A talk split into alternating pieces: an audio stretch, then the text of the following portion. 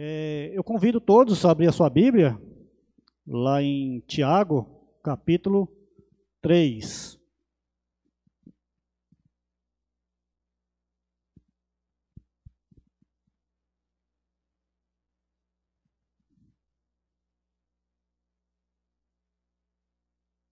Tiago, capítulo 3, vamos ler dos versículos de 1 a 12. Diz assim a palavra de Deus. Com reverência à palavra de Deus, vamos nos colocar em pé. Mesmo você em casa também, vamos ficar em pé, com reverência a essa palavra tão boa e eficaz como é a palavra de Deus. Diz assim a palavra de Deus: Meus irmãos, muito de vós não seja mestre, sabendo que receberemos mais duro juízo. Porque todos tropeçamos em muitas coisas. Se alguém não tropeça em palavra, o tal é perfeito e poderoso, para também refrear todo o corpo. Ora, nós pomos freio na boca do cavalo, para que nos obedeça, e conseguimos dirigir todo o seu corpo. Verdes também as naus, que, sendo tão grande e levada por impetuosos ventos, se viram como um bem pequeno leme para onde quer a vontade daqueles que as governam. Assim também, a língua é um pequeno membro, gloria-se de grandes coisas. Vede quão grandes bosques, bosque um pequeno fogo incendeia. A língua também é um fogo, com um mundo de iniquidade. A língua está posta entre os nossos membros e contamina todo o corpo, inflama o curso da natureza e inflama e inflamada pelo inferno. Por toda a natureza, tanto de besta fera como aves, tanto de répteis como de animais no mar, se amansa e foi domada pela natureza humana. Mas nenhum homem pode domar a língua. É um mal que não pode refrear. Está cheia de peçonha mortal. Com ela bendizemos a Deus e Pai, e com ela amaldiçoamos os homens, feito à semelhança de Deus. De uma mesma boca procede bênção e maldição. Meus irmãos, não convém que isso se faça assim. Porventura, deita alguma fonte de, do mesmo manancial, água doce e água amargosa? Meus irmãos, pode também a figueira produzia azeitona, ou videira figo, assim tão pouco pode um, uma, uma fonte de água salgada e doce. Glória a Deus pela sua palavra. Vamos orar? Querido e eterno Pai, graças nós te damos pelo privilégio de mais um dia de vida. E graça nós te damos também pelo privilégio de aprender mais um pouco com o Senhor. Obrigado pela tua palavra, porque ela é viva e ela é eficaz. Essa palavra nos molda de tal maneira que queremos ser parecido com Jesus Cristo. É por isso, ó Pai amado, que eu te peço que o Senhor, por essa noite, fala por, no, conosco por meio dessa palavra. Nos incomode pelo Espírito Santo que nos habita em nós, para que cada dia possamos ter sede dessa palavra que essa palavra ela possa penetrar em nossos corações, mente, e que possamos sair daqui mais cheio dela, fazendo somente aquilo que te agrada. Obrigado, Pai querido, muito obrigado. Assim nós oramos. E desde já te agradecemos, no nome santo e precioso do Senhor Jesus Cristo. Amém. Glória a Deus. Glória a Deus pela sua palavra, né? O domínio da língua, né? a, a carta de Tiago, ela é direta, ela é atual para a igreja, né?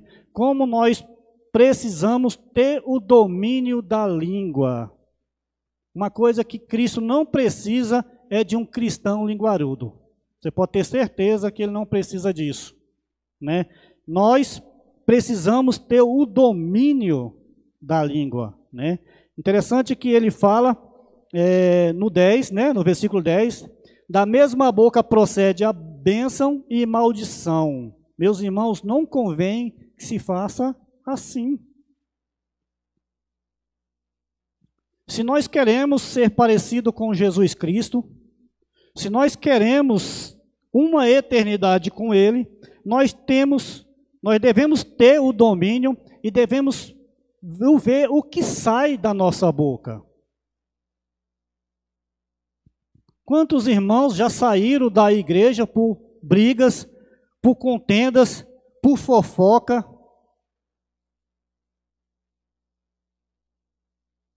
Então precisamos sempre ter uma alta avaliação o que sai da nossa boca.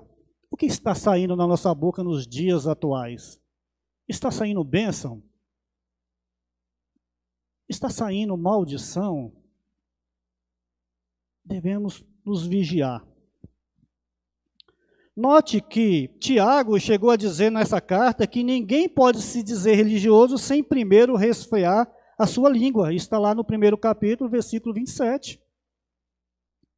Tiago está dizendo que podemos ter um conhecimento colossal das Escrituras, podemos ter um invejável cabedal de teológico, mas se não dominarmos a nossa língua, a nossa religião é em vão.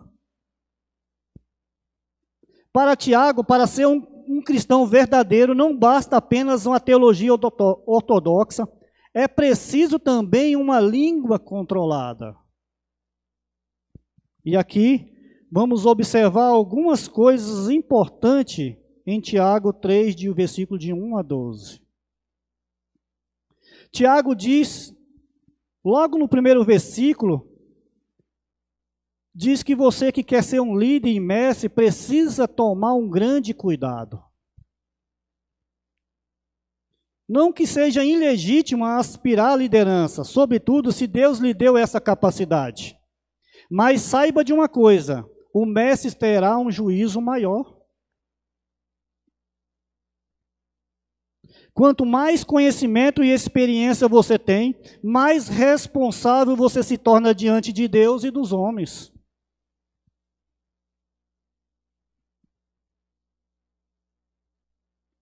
O critério do juízo vai ser mais rigoroso. Vê o versículo 2 para você ver.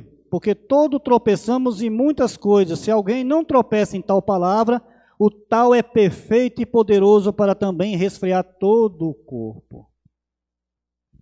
Aqui Tiago começa a colocar a questão da língua num aspecto muito interessante, que é a questão do tropeço. Nós tropeçamos em muitas coisas. Aquele que não tropeça no falar, perfeito varão é. E é capaz de manter o controle de todo o seu corpo. Obviamente que todos nós falhamos. Já tropeçamos em nossas próprias línguas. Quantas vezes já ficamos envergonhados de falar aquilo que não deveríamos ter falado?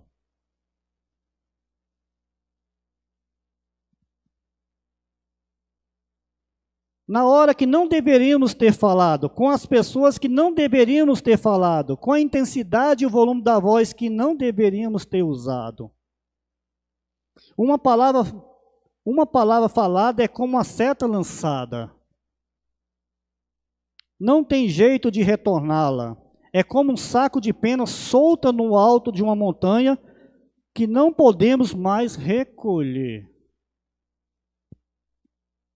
Tiago então diz que se você controla a sua língua, você controla o seu corpo inteiro. Você domina a sua vida e você domina a sua vida. Nós tropeçamos e a Bíblia diz que um laço para o homem o dizer precipitadamente. Pois além do estrago provocado na vida de outros e na própria vida, ainda vamos dar conta no dia do juízo por todas as palavras frívolas que proferimos. Pelas nossas palavras seremos inocentados, ou pelas nossas palavras seremos condenados. Cuidado, meus irmãos, com o que vocês têm falado. Tiago enumera para nós algumas figuras importantíssimas no trato da, dessa importantíssima matéria. Note agora que nos versículos 3 e 4, ele vai falar que a língua tem o poder de dirigir. Ora, se nós formos freio, na boca do cavalo para que nos obedeça e conseguimos dirigir todo o seu corpo, vedes também os naus que, sendo tão grandes, levadas por impetuoso vento, ventos, se vira como um bem pequeno leme para onde quer a vontade daquele que governa. Nós podemos conduzir uma multidão pela maneira como falamos, tanto para o bem como para o mal.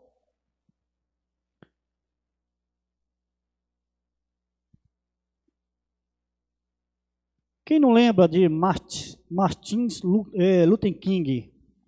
Ele foi um pastor batista cujo pai e avô também tinham sido pastores. A sua liderança foi fundamental para o sucesso do movimento de igualdade de direitos civis entre negros e brancos nos Estados Unidos. Quem não lembra da sua famosa frase, né?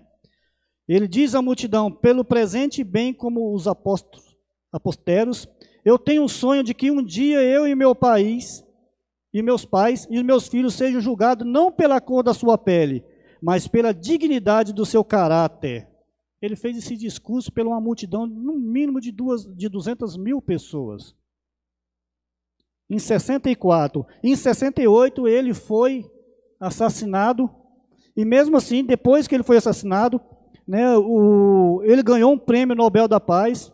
O governo americano sancionou a lei de todos os direitos civis favorável à minoria racial. Mas também a língua também pode pode induzir pessoas à prática do mal. Quem não lembra de Adolfo Hitler? Ele era um orador que eletrizava as massas e conduzia as multidões inteiras a loucuras e a prática extremamente cruéis e desumana. Ele usou a sua oratória para levar a Alemanha à guerra. As suas ideias foram despejadas como ácido no inferno sobre a mente do povo alemão, até que até hoje nós ficamos perplexos e atordoados ao vermos os filmes como Holocausto, A Lista de Schindler e O Pionista. Esses filmes retratam a realidade crua e perversa da destruição em massa do povo judeu no campo de concentração nazista. Como a palavra ela tem poder tanto de dar vida como de dar morte. A língua tem o poder de dirigir tanto para o bem como para o mal. Tiago usa duas figuras para mostrar o poder da língua: o freio e o leme. Para que serve um cavalo indomável e selvagem? Um animal indócil não pode ser útil, antes ele é perigoso. Mas se você coloca freio na, nesse cavalo, você o conduz para onde você quer através de freio, e a inclinação selvagem é subjugada e ele se torna dócil e útil.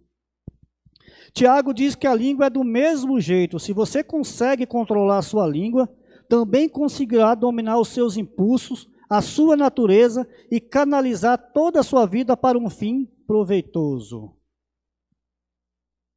Tiago também usa aqui a figura de um leme. Um navio transatlântico é dirigido para lá, para lá ou para cá pelo timoneiro ou por meio de um pequeno leme. Imagine o que seria um navio sem o leme.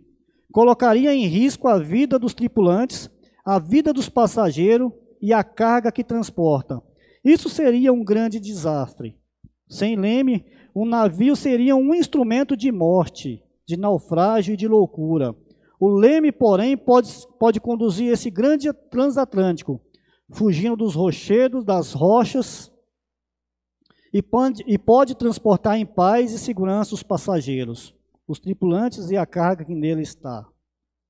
O que, o que Tiago está dizendo é que se não controlarmos a nossa língua, seremos como esse transatlântico sem leme e sem direção.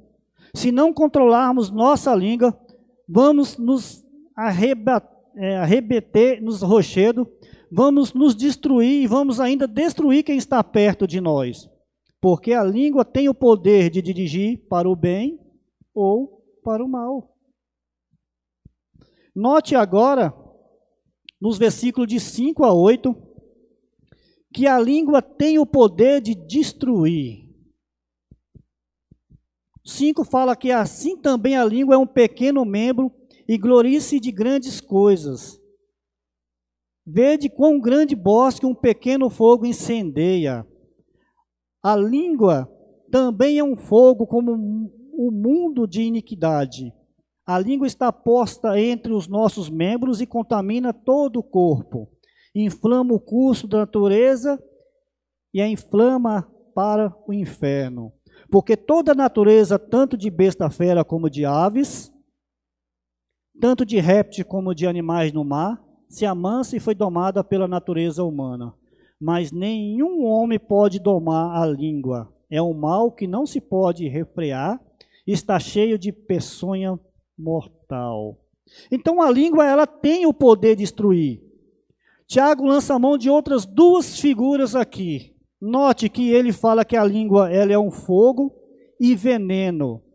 Ele diz que uma fagulha pequena incendeia toda uma floresta. Você já parou para perceber como um incêndio de, eh, de provocações tremenda pode ser causado por uma simples pituca de cigarro? Você já percebeu? Se a gente pegasse, né, não vou dizer que é a causa, mas esse grande incêndio que teve agora recente no Pantanal, ele pode ter sido causado por um simples pituca de cigarro jogado.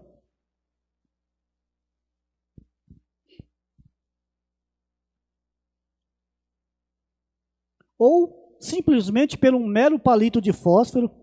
Aquela chama inicial é tão pequena que se você pisar nela, você consegue apagar. Mas se ela toma uma proporção grande, ela, ela pode acabar com toda uma floresta. Aí não adianta mais. O fogo, depois que se agiganta, se alastra, torna-se indomável e deixa atrás de si grande devastação. Assim é o poder da língua. Onde um comentário maledicente se espalha, onde a boataria medra e onde a fofoca se infiltra, como labareda de fogo, vai se alastrando e provocando destruição. Assim como o fogo cresce, espalha, fere, destrói e provoca sofrimento, prejuízo e destruição, assim também é o poder da língua.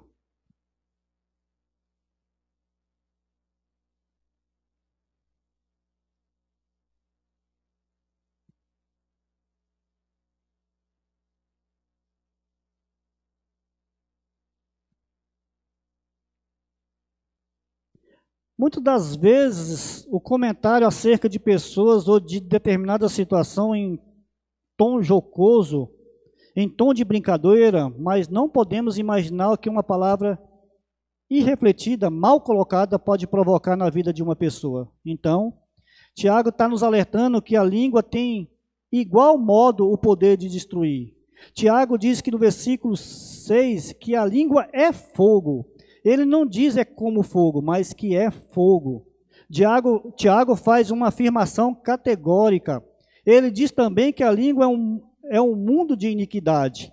A língua corrompe, mais do que isso, a língua contamina, fermenta, joga uma pessoa contra a outra. Tiago diz ainda no versículo 6 que a língua está situada entre os membros do corpo e contamina o corpo inteiro. Não se põe em chamas toda a carreira da existência humana, como também ela mesma é posta em chamas no inferno.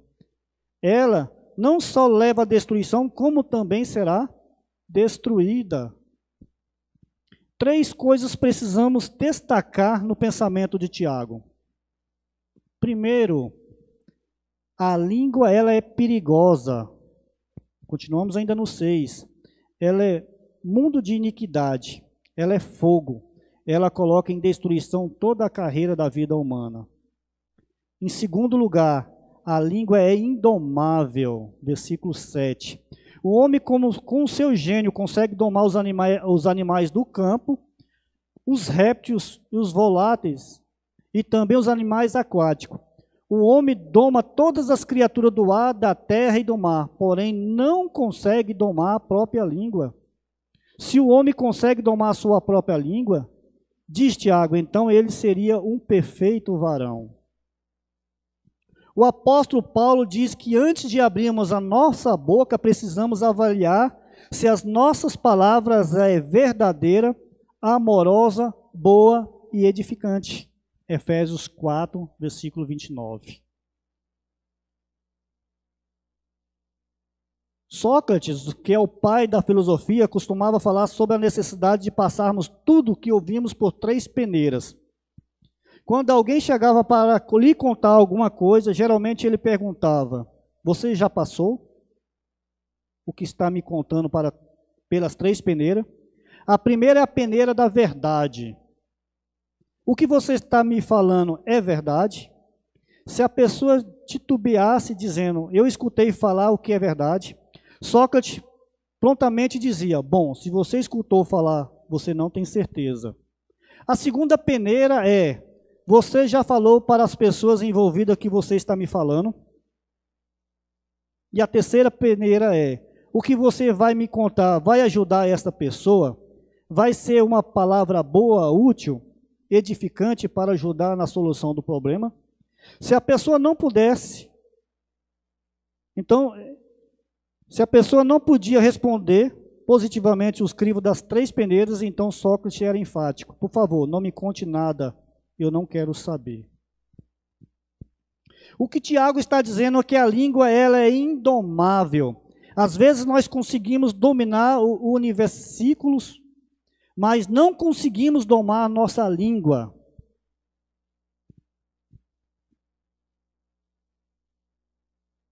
Tiago diz que esse animal ele é indomável, é venenoso. Esse animal indomável e venenoso é a língua.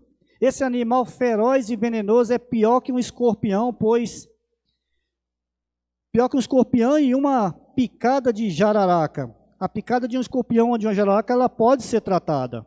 E muitas vezes o veneno da língua é incurável. Em terceiro lugar, a língua é incoerente. Os versículos de 9 a 12. Como ela bendizemos a Deus e Pai, e com ela amaldiçoamos os homens feitos à semelhança de Deus. De uma mesma boca procede a benção e maldição. Meus irmãos, não convém que isso se faça assim. Porventura, deite Deita algum fonte de mesmo manancial, água doce e água amargosa? Meus irmãos, pode também a figueira produzir azeitona, ou videira figos? Assim, tão pouco pode uma fonte de água salgada e doce.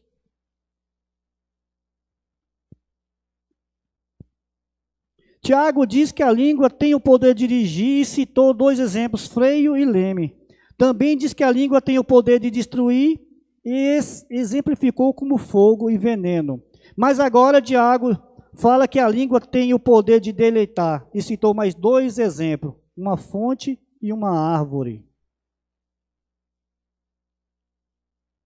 Na Palestina, a região árida e seca, quando se fala em fonte, fala-se de um lugar muitíssimo precioso, a fonte é um lugar onde os sedentos, os cansados chegam e encontram alento, vida, força, ânimo e coragem para prosseguir a caminhada da vida. A Bíblia, ela vai citar, né, ela fala de Agar, perambulando no deserto com seu filho Ismael, a água acabou, a sede implacável a dominou e o desespero tomou conta dela e do, seus do seu filho. Sem esperança, sentou-se longe do seu filho para chorar, pois não tinha coragem de vê-lo morrer de ânsia de sede implacável. Mas do céu o anjo de Deus lhe falou: Uma fonte começou a jorrar água perto de Israel, de Ismael. E a esperança brotou em sua alma. A vida floresceu em seu peito e o futuro sorriu para ela. Gênesis 21, versículo de 15 a 21. Assim é a palavra boa, traz a, alento em meio ao cansaço, traz esperança em meio ao desespero, traz vida no portal da morte. Que bênção! Você poder usar sua língua como uma fonte de refrigério para as pessoas, para abençoá-la, encorajá-la e consolá-las. Como é precioso trazer uma palavra boa, animadora e restauradora para uma alma aflita. A principal marca do cristão maduro é ser parecido com Jesus Cristo, o varão perfeito. E uma das principais características de Jesus é que ele é que era que sempre uma pessoa chegava aflita perto dele saía animada e restaurada, como um novo entusiasmo pela vida. Quando a pessoa chega perto de você, ela sai mais animada ou encantada com a vida? Ela sai cheia de entusiasmo, dizendo que valeu a pena para conversar com você? Ou você tem sido uma fonte de vida para as pessoas? A sua família é abençoada pelas suas palavras? Os seus colegas de escolas e de trabalho são encorajados pela maneira como você fala? Tiago também compara a língua como uma árvore e seus frutos. A árvore fala do fruto e, e fruto é alimento. O fruto renova as energias, a força, a saúde e da capacidade para viver. Nós podemos alimentar as pessoas com a palavra boa, uma palavra vinda do coração de Deus, uma palavra de consolo. Fruto também fala de um sabor especial. Nós podemos dar sabor à vida das pessoas pela maneira como nos comunicamos. Eu quero terminar fechando o versículo 12. Meus irmãos, pode também a figueira produzir azeitona, ou a videira figo, assim tão pouco pode uma fonte da, da água salgada e doce. Você é um cristão? Você anda com Jesus Cristo? Que palavra tem saído na sua boca? Você tem dado ânimo àqueles que estão precisando?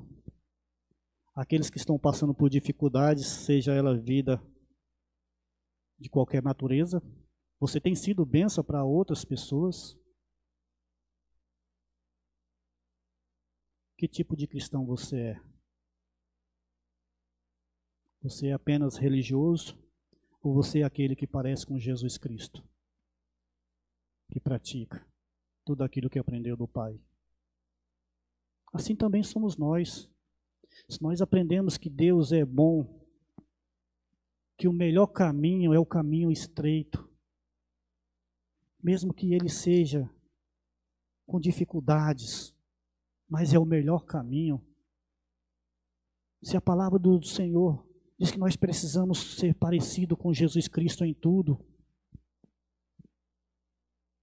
o que, que você tem falado? O que tem saído da sua boca? Amém? Vamos orar.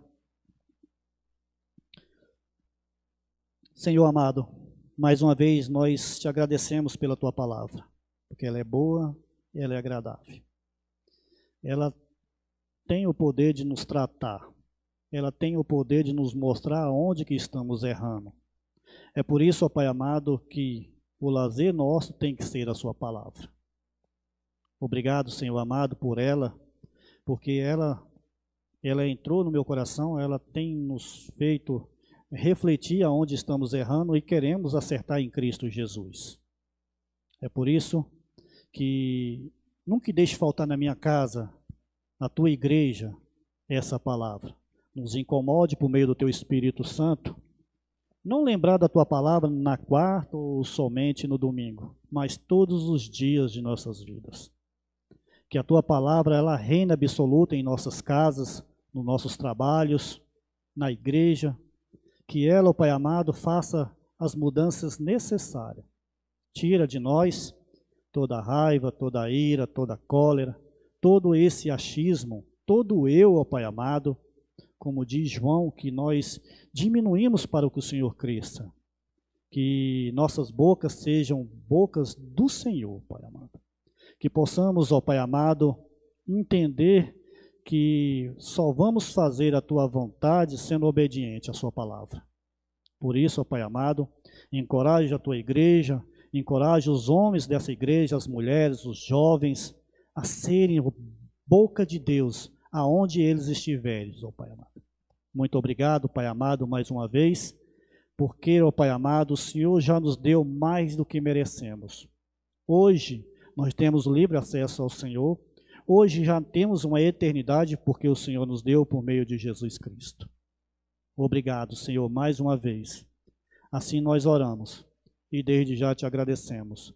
No nome santo e precioso de Jesus. Amém e amém.